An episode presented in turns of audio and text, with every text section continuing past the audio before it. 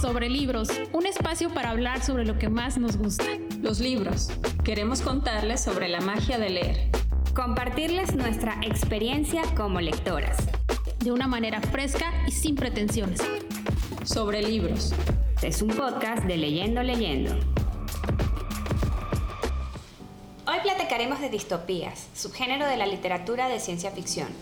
Hablaremos de Ciudad Miedo de Jaime Alfonso Sandoval, La Rebelión de la Granja de George Orwell y Fahrenheit 451 de Ray Bradbury. Bienvenidos a Sobre Libros. ¿Cómo están, chicas? Muy bien, muy bien, muy emocionadas porque tenemos algo que contarles. Tenemos un próximo viaje a la Ciudad de México con motivo de un evento alrededor de los libros, un evento llamado Entre Líneas. Así es. Les cuento rapidito qué es. Entre líneas es un proyecto que tenemos con eh, un estudio de unos amigos que se llama After Five. Ellos promueven artistas jóvenes y este año vamos a hacer em, la intervención de cinco libreros, bueno, seis, eh, en base a un género literario con la idea de eh, recaudar fondos para una fundación que se dedica a eh, procurar la formación y una mejor calidad de vida para las internas del Cerezo de Cancún. Así es, la fundación se llama Renovarse México y entre otras cosas atiende a la población femenina de la cárcel de Cancún. Y yo les quiero contar un poquito qué es intervenir en un librero, porque a veces lo platico y la gente me dice, ¿qué es eso? Pues nada más pintarlo, darle un toque personal, pero bueno, en el entorno artístico se le llama intervención a darle un toque personal o artístico a un objeto de uso común. En este caso, un librero. Y que están quedando padrísimos. Sí, entonces los invitamos a que nos, sigan en, nos sigan en nuestras redes sociales este, para que puedan ver como los avances de los artistas, que además queremos agradecerles por participar con nosotros en este proyecto.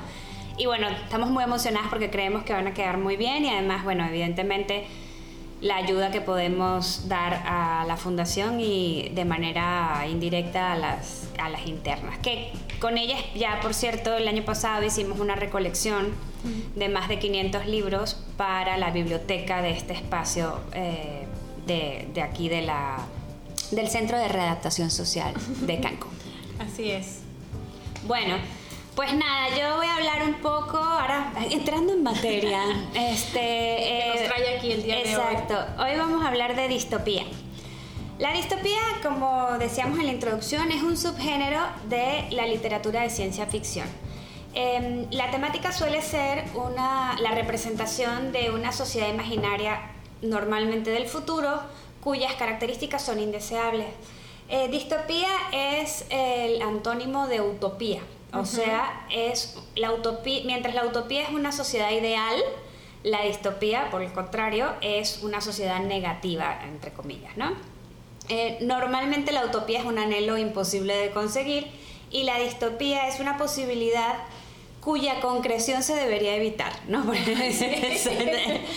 Entonces, bueno, Normalmente plantea un mundo donde pensar o actuar de manera diferente a los discursos ideológicos aceptados tiene consecuencias extremas. O sea, básicamente si eh, estás fuera del patrón, te va mal. Qué miedo, eso se muy actual. Correcto. Y bueno, las principales características de las distopías es la de, bueno, o de estas sociedades distópicas son la deshumanización, o sea, el como ser humano, un gobierno totalitario, una sociedad controlada por la tecnología y la imposición de un pensamiento único, que es más o menos lo mismo que estábamos comentando. Em, normalmente el objetivo de la distopía es llamar la atención sobre peligros potenciales eh, de llevar las cosas al extremo. ¿no? Tanto el socialismo, el capitalismo, el control estatal, el consumismo, la dependencia tecnológica. Cuando se llega a un extremo en algo, ya estamos mal porque quiere decir que bueno, el individuo pierde su capacidad de decisión. Y bueno, finalmente el mensaje principal que transmite una distopía es la una advertencia sobre el uso y abuso del poder. Ahora que dijiste el pensamiento único, me vino a la mente un video que está en las TED Talks, que también es un librito de Chimamanda Ngozi Adichie, que es una novelista de de África, pero no recuerdo si de Kenia o de Nigeria. De Nigeria.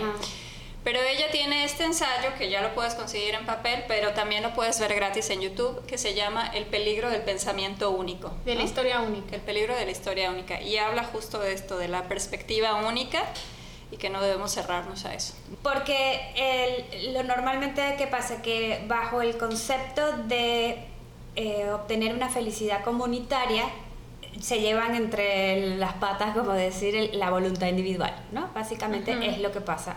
y lo vimos en el cuento de la criada cuando lo platicamos. Finalmente también es una distopía y se trata precisamente de eso. Y bueno, algunos libros clásicos son 1984 de George Orwell, Un mundo feliz. Félix. un, mundo, un, mundo feliz de, de Aldous Huxley, Fahrenheit 451 de Rad Bradbury y eh, para las nuevas generaciones, para que lo ubiquen más fácil, Los Juegos del Hambre de Susan Collins o Divergente también es otra, otro ejemplo de distopía. Bueno, Doris, a ver, cuéntanos, ¿qué, ¿qué, nos traes tú el Hoy les traigo una fábula distópica. Es una fábula porque está protagonizada por animales y es La rebelión de la granja de George Orwell. Primero algunos datos, como me gusta. Fue publicada. Es un clásico, ¿no? Sí, es un clásico, es un clásico, es mi argumento de ventas de libros.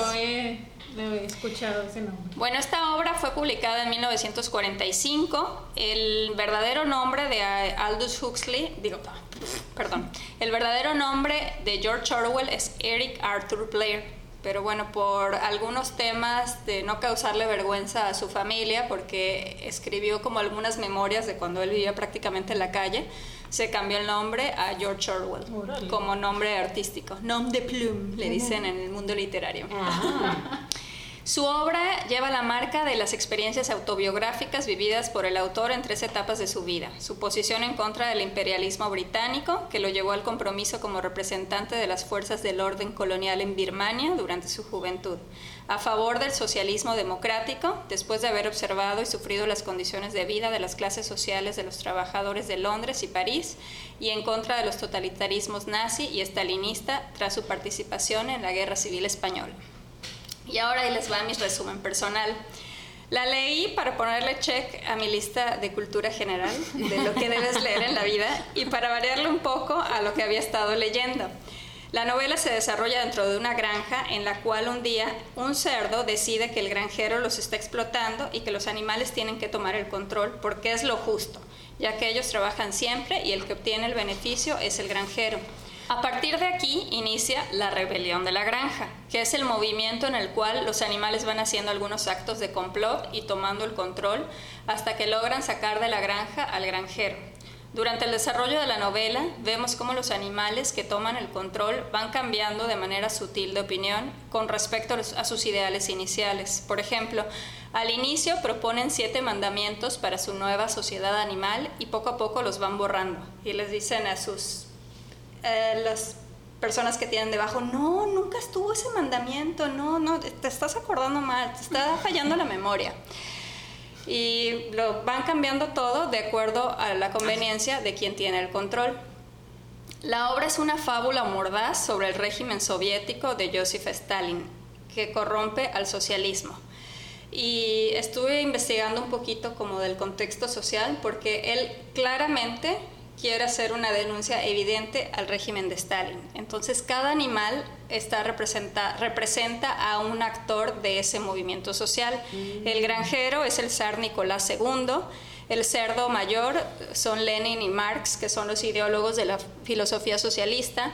El cerdo Napoleón, que es quien toma el control después, es Stalin. Hay otro cerdo que es otro ideólogo, que es Trotsky. Eh, el señor Frederick es Hitler, el señor Pilkington Churchill, eh, está un caballo que es el proletariado, el caballo trabaja y trabaja y trabaja y se muere extenuado trabajando y nunca ve el fruto de su trabajo. El burro Benjamín son los intelectuales, la yegua Molly son los rusos blancos, porque era una yegua que solo le decía, pero a ver, ¿van a haber cintas para mi pelo? Eh, el cuervo Moisés es la iglesia ortodoxa rusa, los perros son la fuerza militar y las ovejas son la masa ignorante. Entonces todos esos actores conforman la novela. Y me fui un poco para atrás como para darle contexto a todo, porque la obra se publica en 1945 y la Segunda Guerra Mundial termina en 1945. Entonces todo esto se empieza a gestar durante la Revolución Rusa. ¿Qué pasó en la Revolución Rusa? Que la gente se moría de hambre y estaba la aristocracia súper enriquecida. Y están estas personas que son los ideólogos del socialismo pero yo he visto ya en muchos libros que los ideólogos muchas veces vienen de familias acomodadas, que nunca han pasado hambre, de familias intelectuales. Sí, Ellos los que tienen tiempo de ponerse a pensar, porque los que no tienen tiempo de ponerse a pensar están trabajando para poder comer. Probablemente los papás de Lenin y Marx estuvieron trabajando, pero ellos estaban estudiando y pensando. Pero el papel lo sostiene todo. En papel se ve muy bonito todo. En contraparte, Stalin, quien era como el brazo ejecutor de, la, de esta filosofía, era un ladrón de bancos. Mm. Bueno, no era un ladrón de bancos, pero durante un tiempo robó bancos por la causa. Mm. Entonces él estaba en los golpes y se empezó a llenar de poder y pues lo, se emborrachó de poder como, mucha gente que está con muchos cargos de poder, valga la redundancia. De hecho, Lenin en su lecho de muerte escribió una carta al Partido Comunista y dijo que Stalin no era la persona adecuada para llevar a cabo el proyecto, pero como Stalin ya tenía el poder, nunca salieron a la luz esos documentos y él se hizo del poder.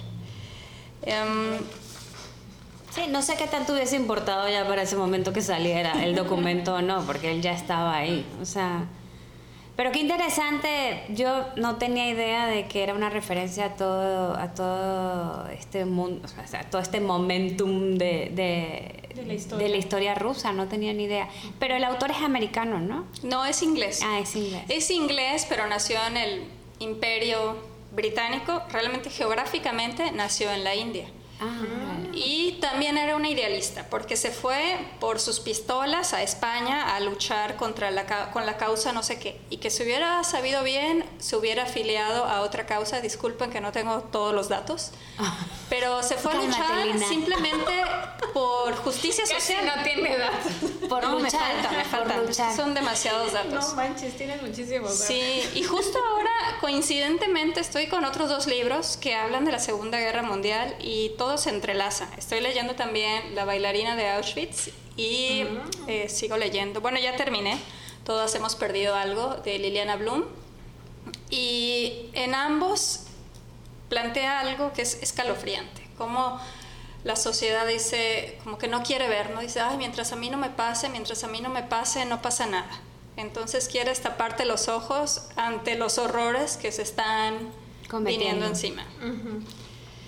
Y lo más escalofriante de esto es que hay cosas que suenan como muy actuales. Pues es que sigue pasando, eso pues no ha dejado de pasar nunca. Yo a la conclusión que he llegado después de tantas lecturas es que la humanidad es una secuencia de los mismos errores. Un loop. Sí, como decía Javier Moro, nunca aprendemos. Es un loop de lo mismo y lo ves aquí y, 50 años lo ves del otro lado del mundo y 15 años después lo ves aquí otra vez. Y bueno, termino con una cita de esto del abuso de poder. En realidad los cerdos no trabajaban, pero dirigían y supervisaban a los demás. Claro, como siempre. Pigs. bueno, Pan, cuéntanos entonces qué, qué trajiste tú hoy.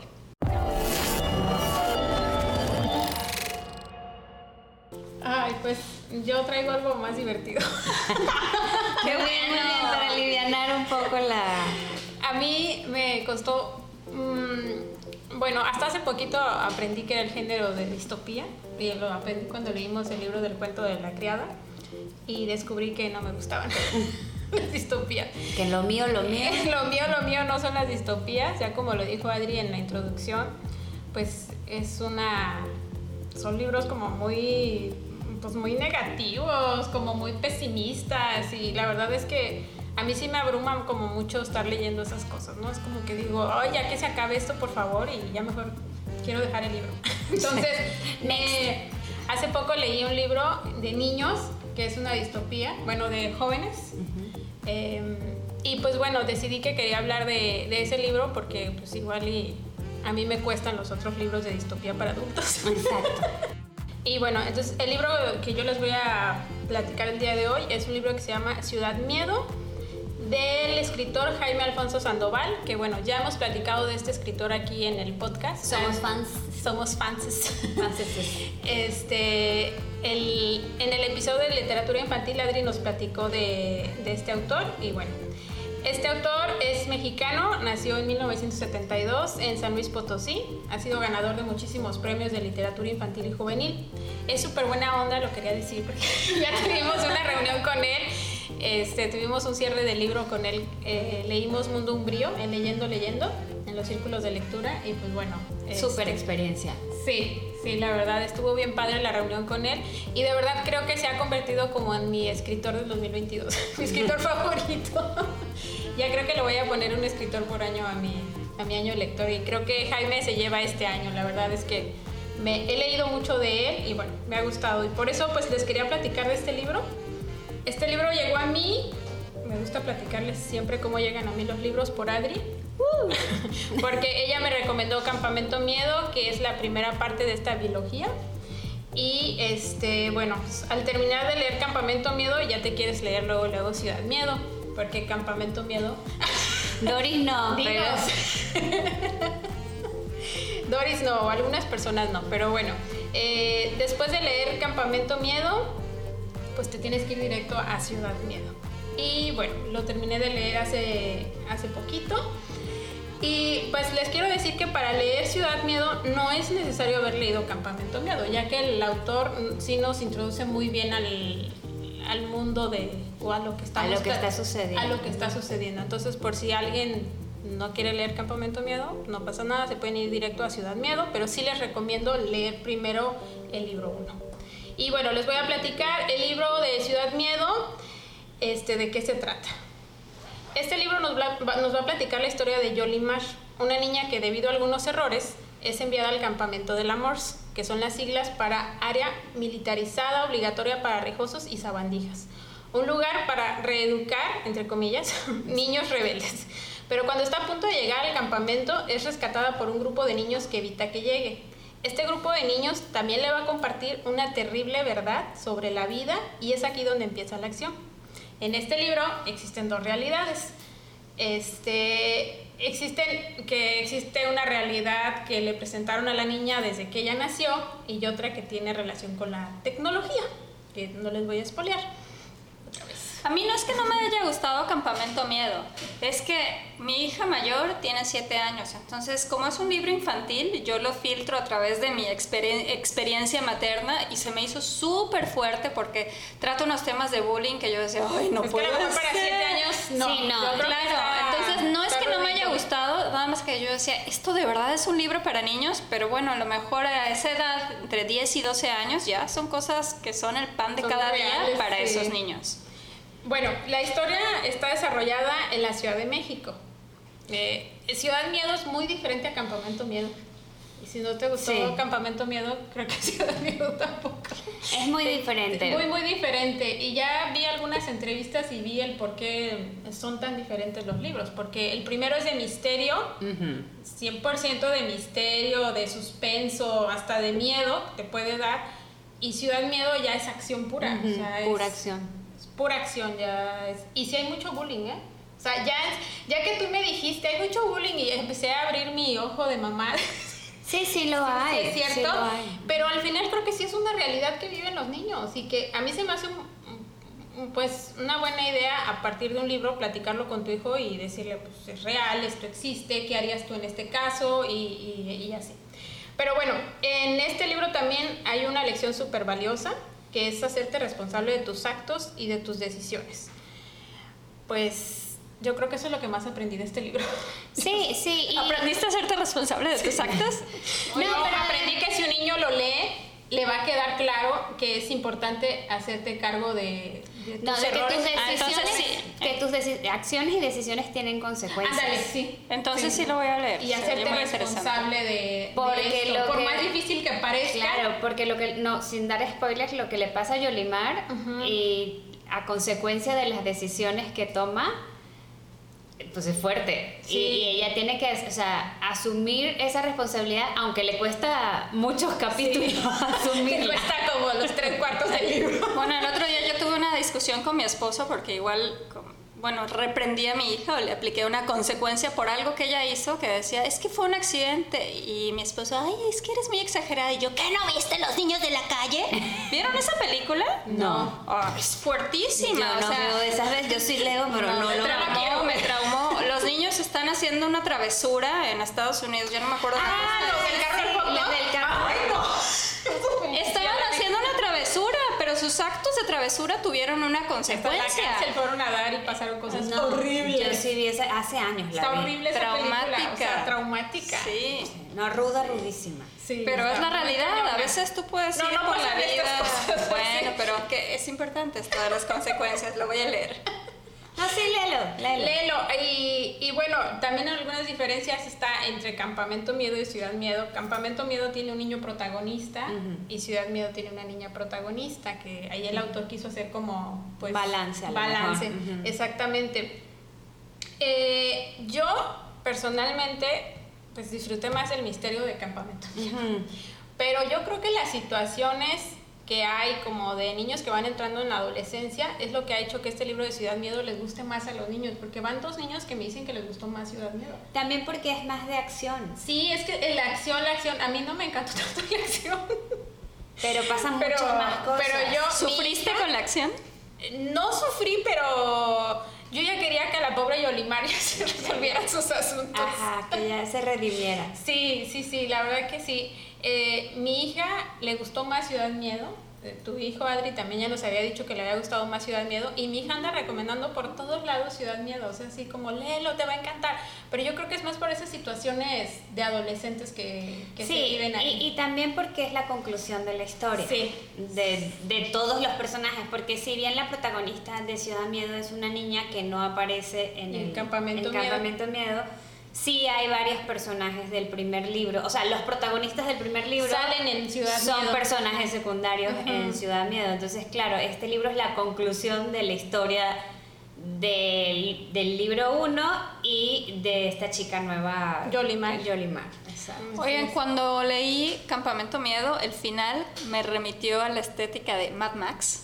¿Han visto esa Sí, película? sí, pero por supuesto. Es que el final de, De Campamento. de Campamento Miedo es una distopía, es un, o sea, es un pedacito de distopía Sí. también, porque ahí es cuando, te- sin dar spoiler, te enteras de lo que está pasando realmente. Claro, y es por eso que nace el segundo libro. Porque Y entran todos estos elementos de tecnología, control y todo este rollo que vemos en, en las características de una distopía. Exacto. Así es. Sin decir mucho más. Sí, porque si les platicamos más, ya les vamos a Exacto. toda la, todo el libro. Pero, qué padre que nos trajiste algo que es un género como no tan clásico para un público infantil o juvenil. Sí, juvenil. Para lectores jóvenes. ¿Para qué edad lo recomendarías? Pues a partir de los 10 años, creo Sí, que, 10, que 12 está. Sí, de los 10 años. Y este libro lo vamos a leer también en el círculo de lectura que tenemos en Gandhi, en el librerías Ah, Gandhi. sí, que es la segunda parte. Ya Entonces- leemos Campamento Miedo, ahora estamos leyendo... Que les encantó Campamento Miedo Sí, a los les niños. encantó. Entonces, pero bueno, pues ahí está. Ay, qué padre. Bueno, yo voy a la tristeza otra vez. Regreso. Después de esta pausa alegre de juvenil.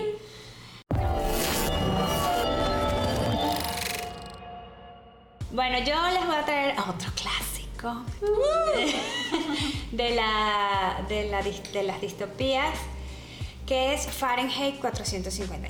Fahrenheit eh, 451 fue publicado en 1953. El autor es Ray Bradbury, que es un autor eh, nacido en Illinois, Estados Unidos, en 1920. Él se mudó varias veces con su familia hasta cuando tenía como 15 años. eh, llegaron a Los Ángeles y ahí se, se quedaron. Él fue un lector y un escritor ávido desde su juventud. No pudo ir a la universidad porque no tenía recursos económicos, pero era, de hecho, eh, hay, eh, más adelante lo reconocen como graduado de la universidad en, la, en UC UCLA. ya de adulto, porque pasó tantas horas en la biblioteca que, lo, Ay, que le hicieron a la larga un homenaje de ese tipo. Pero bueno, él fue completamente autodidacta, porque como les digo, o sea, sí tuvo una educación primaria, secundaria y así, Pero pero, no ajá, pero no pudo nunca ir a la universidad. Eh, además de que esto eh, también estaba pasando la Gran Depresión, 1930 y cacho, o sea, también era una época pues de mucha necesidad económica, ¿no? Eh, para ganarse la vida, él empezó vendiendo periódicos, haciendo lo que trabajaba en la biblioteca de la universidad. Entonces, él siempre procuró estar en contacto con los libros. Y eh, eso se refleja al menos en Fahrenheit, mu- o sea, en la historia de este libro muy, de, de manera muy clara. En 1942 logra empezar a vender eh, cuentos en revistas, que era lo que... eh, a lo A que ver, pero me deja, o sea, deja de vender artículos en periódicos o vendía periódicos. No, vendía periódicos. Él vendía periódicos y vivía de eso. Y luego empezó, mientras escribía, Ah, ya. Y entonces después empezó a escribir cuentos. y luego, Para venderlos. ajá, relatos breves y cuentos y los vendía a revistas. En 1950 apareció una colección de historias marcianas, entre comillas, que, que componen la novela Crónicas Marcianas, que se convirtió en su primer libro de éxito, que es una recopilación de estas historias que cuenta sobre los primeros viajes a Marte y su posterior colonización. Entonces todo está ambientado en Marte. Es- por eso es como- son pues, Crónicas marcianas. de hecho, hay un, un programa en España que tuvo muchísimo éxito, que era como un de estos late night durante muchos años, que se llamaba Crónicas Marcianas.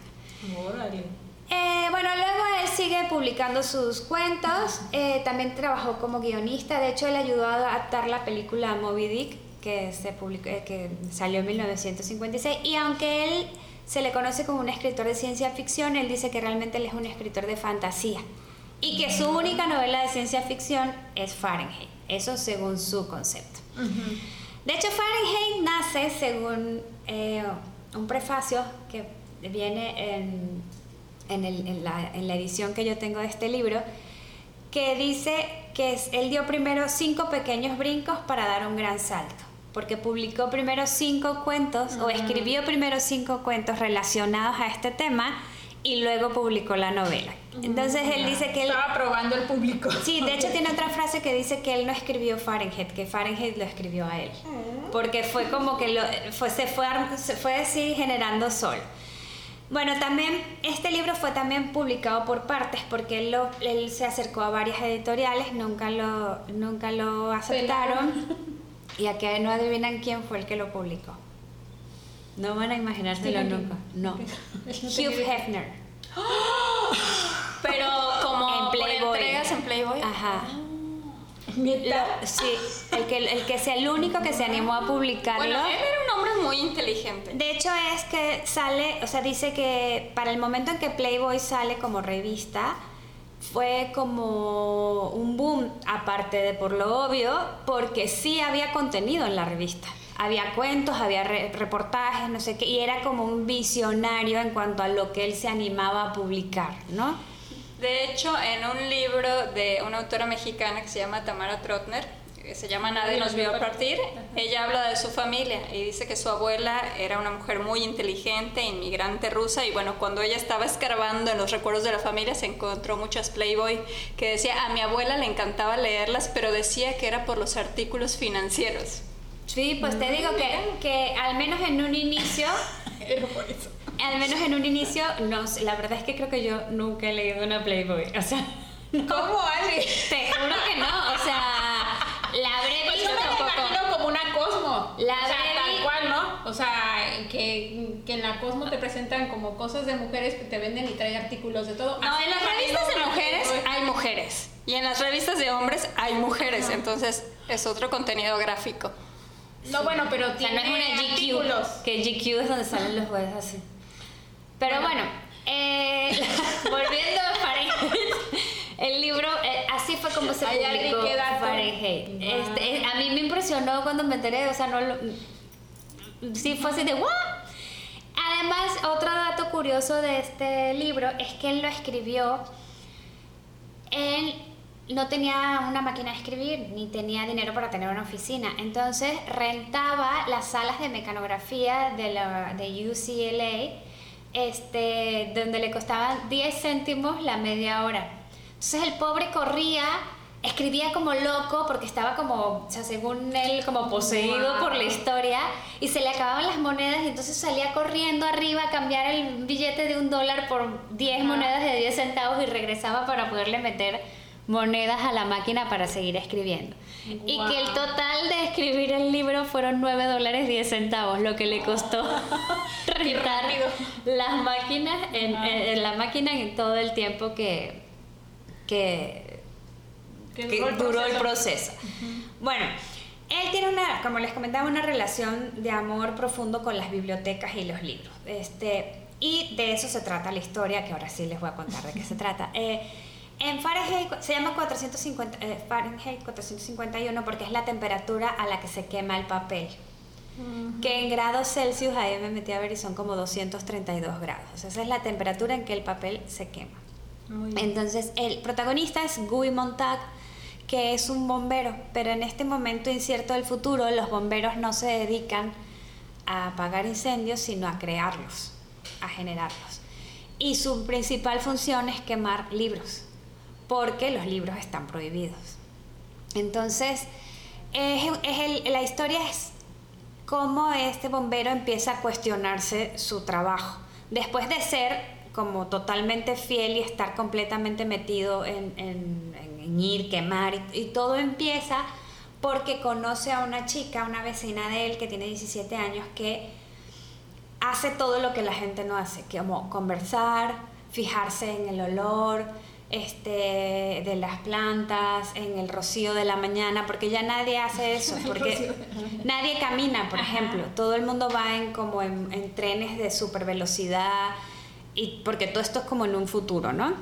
Entonces él empieza a platicar con esta chica y él como que le pues empieza a cuestionar cosas, ¿no? Y luego le toca ir a quemar una casa eh, o sea, porque cuando descubren a alguien con libros, a, a las personas se las llevan eh, pues, presas y queman todo. Y la persona, es que era una mujer a la que pues, eh, descubren con los libros, prefieren molarse y quemarse con los libros que entregar los libros. Entonces, esos dos encuentros a él le vuelan ahora sí la tapa de los sesos y empieza a cuestionarse un montón de cosas él está casado y la esposa está, sí, completamente alienada con el, este, con el sistema.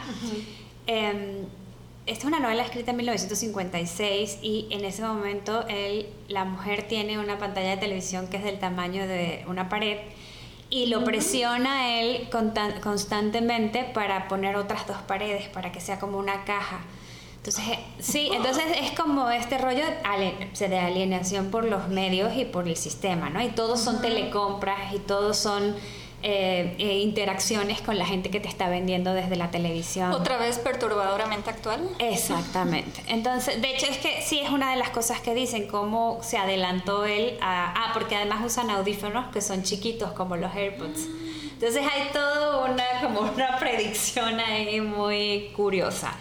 Bueno, total que este hombre empieza a tener como un montón de cuestionamientos sobre su... y se roba un libro de uno de sus este, incendios, se roba la Biblia.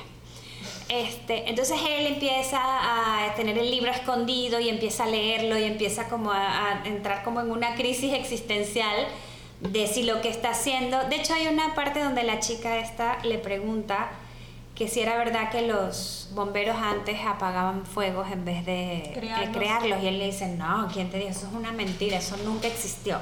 Nosotros siempre hemos quemado. Entonces es como muy curioso. Bueno, luego pasa toda su crisis existencial.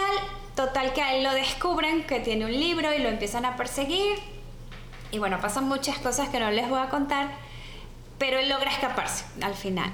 Y lo que sigue es de las cosas más bonitas que yo he leído como final de un libro. Que no se los voy a contar porque de verdad pues es como el este asunto de todo esto, pero bueno, es como el que quiere puede y como eh, la, la, la importancia de que la información y los libros perduren, sea como sea, en la, O sea, en que la tiene un sociedad. final feliz. Pues a mí me final feliz. Yo creo que me Charles Spoiler e Irene Vallejo en El infinito en un junco. Seguramente. Ujú, porque platica algo, pero ya no lo digas. Ok, no lo voy a decir. Lo que sí les quiero decir que aprendí en ese libro del infinito en un junco es que eso en realidad pasó. Que quemaron todos los, libre- eh, los libros, pasó en una dinastía china. Eh, un rey, emperador o no sé qué fuera, quemó todos los libros, eh, creo que todos los del confucianismo, no sé, dejó como de dos materias, de agricultura y otra cosa. Pero todos los demás los quemó. Y uno, hubo una persecución brutal justo donde que me castigaban a la gente y todo esto para abolir todos, bueno, pues echar a la tierra del olvido todos los libros. Bueno, en, el, en este prefacio que les digo que tiene en la edición que yo me leí, él habla además de que obviamente se inspiró en la quema de libros de, durante el gobierno de Hitler. Eh, durante Stalin también hubo quema de libros y obviamente el- la biblioteca de Alejandría, o sea, esto, esto es algo que ha pasado tristemente Varias veces. varias veces. Entonces, es- Bueno, las editoriales destruyen libros. Por destrucción por, exacto. por dinero. Destruyen libros por dinero. Pero bueno, es, es un libro... Bueno, no es por dinero, es por. Pues sí, al Pues final es impuestos, dinero. pues, sí, es para pagar menos impuestos. No los destruyan, mándenos. Para no favor. pagar. Exacto, nosotros los colocamos. Pero bueno, la, la verdad es... Adri, ya me dieron ganas de leerlo. Es- Si tiene un final feliz, te tiene juro que un sí, final porque fe- son tan no, es un niva- no es un final... O sea, no súper feliz, pero tiene. Ajá. Yo lo tengo, te lo presto. Yo lo tengo. no, Lo tengo esperando, pero no me he animado, pero de verdad creo que ahora sí me voy a animar con eso. no es un final enloquecidamente feliz, No, pero. pero es un final esperanzas. esperanzador. Entonces, y, a mí me gustan esos libros, los esperanzadores. y yo, bueno, a mí, a mí me sorprendió el final porque sí no lo vi venir, o sea, y dije, ¡ay! O sea, me pasó eso como dije, ¡sí! sí, sí se puede, sí se puede. Pero bueno, sí lo recomiendo porque además es un libro según la edición, pero tiene aproximadamente cortito. 170 páginas. Ay, sí lo voy a leer. Se lee muy fácil, o sea, no tiene mayor eh, Complicación. complicación. Prácticamente es un monólogo mental de este pobre hombre, porque aunque ¿Del sí hay otros, per- sí, aunque sí hay otros personajes como el malo malísimo que es el jefe de bomberos y un, profesor viejo que lo ayuda con ciertas cosas, realmente la mayoría del libro es como todo lo que a él le está pasando en la cabeza, ¿no? Sí tiene elementos tecnológicos porque, eh, bueno, como les digo, están en un futuro y hay trenes y hay super pantallas y hay un sabueso... Ajá, y hay un sabueso que es como el rastreador de los malos, o sea, sí hay elementos tecnológicos. O sea, sí cumple con todo lo de la distopía porque pues hay un pensamiento eh, comunitario sobre el individual, sí hay una deshumanización muy marcada. Entonces creo que es un gran ejemplo de distopía. Es un libro corto que creo que el que quiera empezar a leer de este subgénero pues puede ser una excelente opción. Voy a leerlo a ver si cambia mi idea de las distopías. Este de verdad yo eh, me- a mí me dejó un buen sabor de boca. Mm, qué padre. Qué padre, porque yo sí quedé traumada con el cuento de la criada.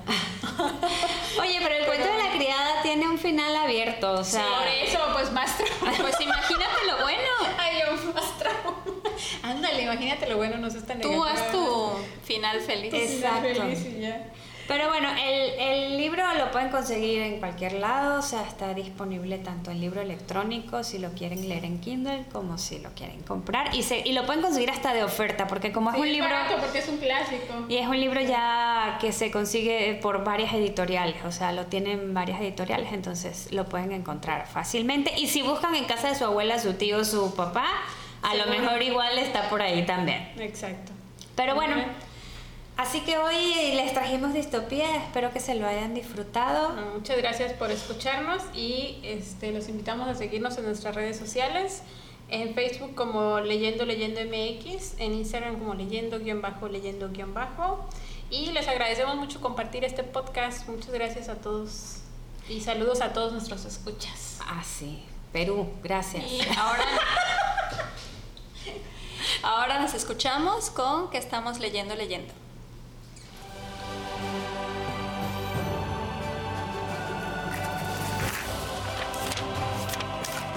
Leyendo, leyendo. ¿Qué estamos leyendo, leyendo? ¿Qué estamos leyendo, leyendo?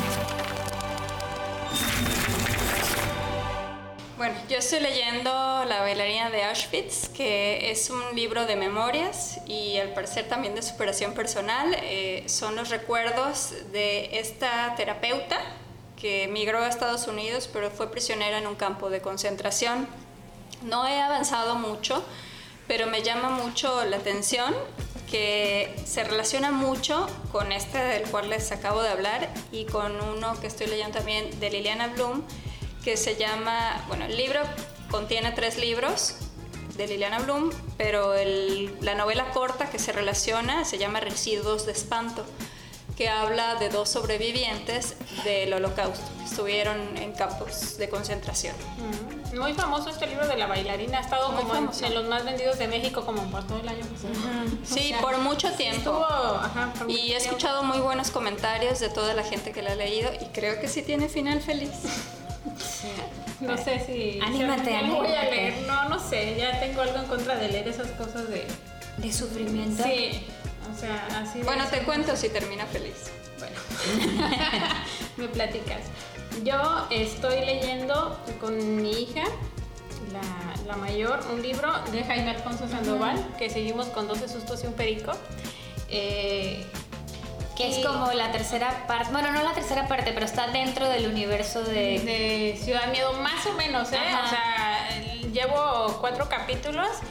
De verdad es que me tiene sorprendida porque me enganchó así. Línea 1 y ya estaba yo enganchada. Este, es, de, es de miedo, es como de terror, pero el inicio es como chistoso. Entonces, yo creo que es lo que me encanta del autor. O sea, como que sí, te hace las cosas como, muy simpático, ¿no? Sí, sí, exacto. O sea, me estabas a, me estaba riendo y de hecho hasta mi esposo, ¿qué estás leyendo? Y le empecé a leer el libro y hasta él como, síguele. Y leí en voz alta dos capítulos. Como con sentido del humor negro, ¿no? Sí, sí. Entonces voy muy bien. Este, y bueno, yo creo que lo voy a terminar pronto. Seguro, ya, además se lee un rato. Ya no lo quería soltar anoche, entonces, bueno, eso es lo que yo estoy leyendo.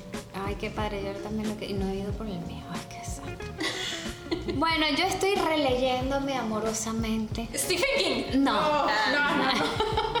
No, no, no. con Stephen King trato de no releer porque me faltan tantos que, que, tengo que dedicarle el tiempo a nuevos porque si no, sí, no tendrías que dedicarle como un año para ponerte al corriente, ¿no? Porque es, más eh, publica uno cada Solo leer de un año completo. Es que tendrías más o menos que hacer. Es más, y luego puedes hacer, si te da tiempo. Luego puedes hacer tu libro, Mi año con Stephen Ajá, exacto. Adelante, Doris, ¿no quieres hacerlo el próximo año? No, gracias.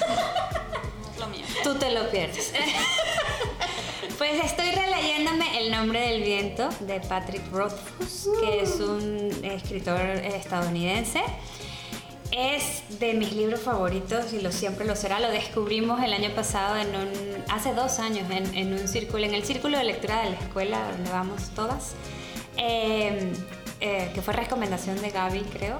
este, y la verdad me encanta. Me encanta, me encanta. Es un libro largo, sí tiene más de 800 páginas, pero no la sientes. es, una delicia, ¿no? Yo tengo que decir ese libro que he descubierto que no me gusta la fantasía porque tardan o ocupan mucho espacio para plantear el escenario y el mundo fantástico. Entonces, prefiero ver una película de fantasía que leer un libro de fantasía. Pero ese libro es el mejor libro de fantasía que he leído. Es maravilloso. Es una maravilla, es una maravilla. Yo, eh, el, el libro está, bueno, de hecho se llama Crónicas de un asesino de reyes, El nombre del viento, que es la primera parte. La segunda parte se llama El temor de un hombre sabio, que también ya me la leí y también es muy buena.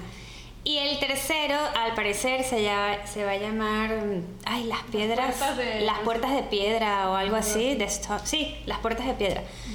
Pero bueno, em, el último salió hace, o sea, el segundo salió hace 11 años y este es uno de esos libros que pues el fandom enloquecido del mundo tiene pues 11 años esperando la, la tercera parte y todavía no... Y aquí seguimos. Ajá. y todavía no se ve claro, pero yo, si les gusta la fantasía, e incluso si no les gusta, fíjense Doris, lo recomienda porque de verdad es un libro bellísimo. Sí. O sea, tú te puedes identificar con el protagonista a pesar de que te está contando cosas que evidentemente son fantásticas. O sea, Y si quieren compartir con alguien este libro, compártanlo con nosotras porque será el libro con el que cerremos este ciclo de lectura, el ciclo 2022. es así. Está, ahí vamos a estar, pueden encontrar en nuestra Instagram eh, y en Facebook, que ya lo nombró Pam hace ratito, eh, la información de cuándo empieza el, el- el círculo de lectura de este, de este libro, El nombre del viento de Patrick Frost. Sí, gracias.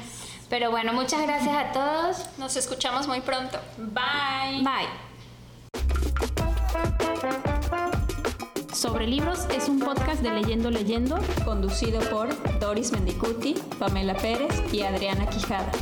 Investigación y guion, Leyendo Leyendo. Producción, Rampa Media. Productor, Paco Jiménez.